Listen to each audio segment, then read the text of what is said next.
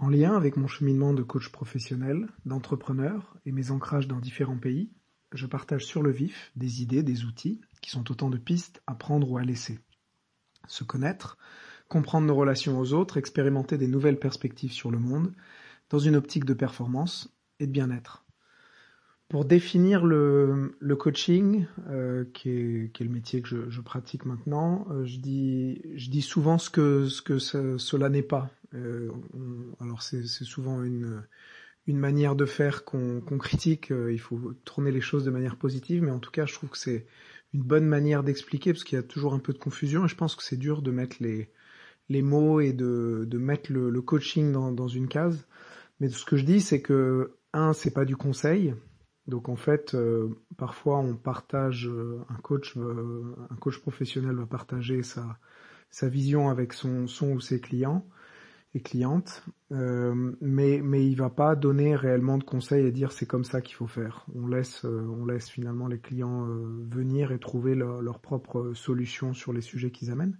Donc il y a, y a, cette partie conseil. Après on pose pas de diagnostic, donc on n'est pas dans cette posture euh, thérapeutique, de, de, poser un diagnostic et après d'essayer de, résoudre le problème. Donc c'est vraiment un espace qui est aujourd'hui, je pense, assez petit entre justement les consultants, alors dans le monde de l'entreprise, les consultants, les, thérapeutes, mais que j'espère va, va s'agrandir avec, avec le temps. Donc je veux, je veux pas réellement vous faire la pub du coaching, mais mais je voulais quand même en parler positivement et, et, parler notamment de, des bénéfices de la posture du coach ou de l'avoir l'intention du coaching. On dit parfois qu'on peut, on peut déployer des, des qualités que les coachs ont sans être coach. Et donc euh, sans, sans, sans faire un cours sur le coaching, je voulais quand même euh, parler des, des bénéfices justement de ne pas faire du conseil.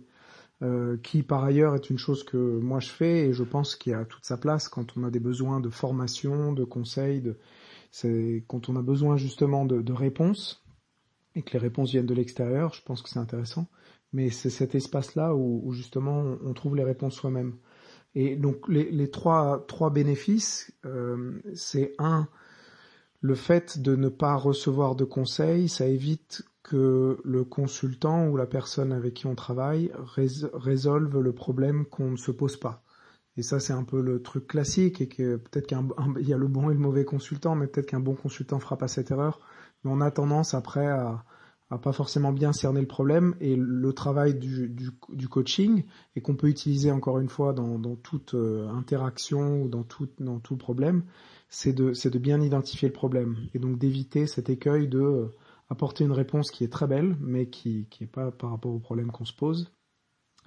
Euh, le, deuxième point, c'est c'est le risque de, quand on est vraiment dans une posture euh, conseil, donc pas de coaching, euh, de donner le conseil qui n'est pas adéquat, qui n'est pas la bonne, la bonne solution pour la personne. Si la personne est un peu passive, reçoit, reçoit un peu brut, euh, voilà, la, voilà ce qu'il faut faire.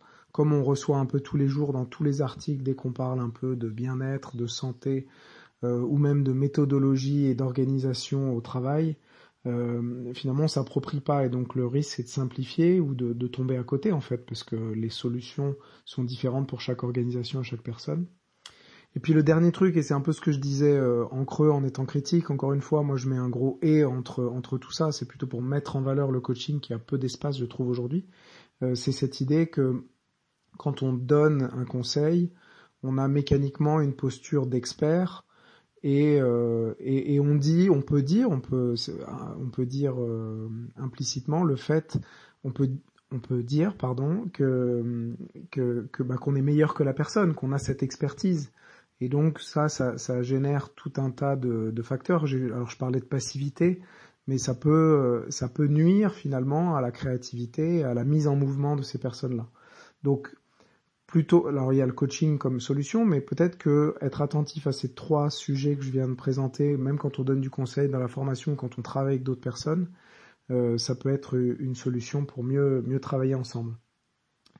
Du coup, j'en profite. Euh, on arrive, on va arriver tranquillement sur la fin 2021.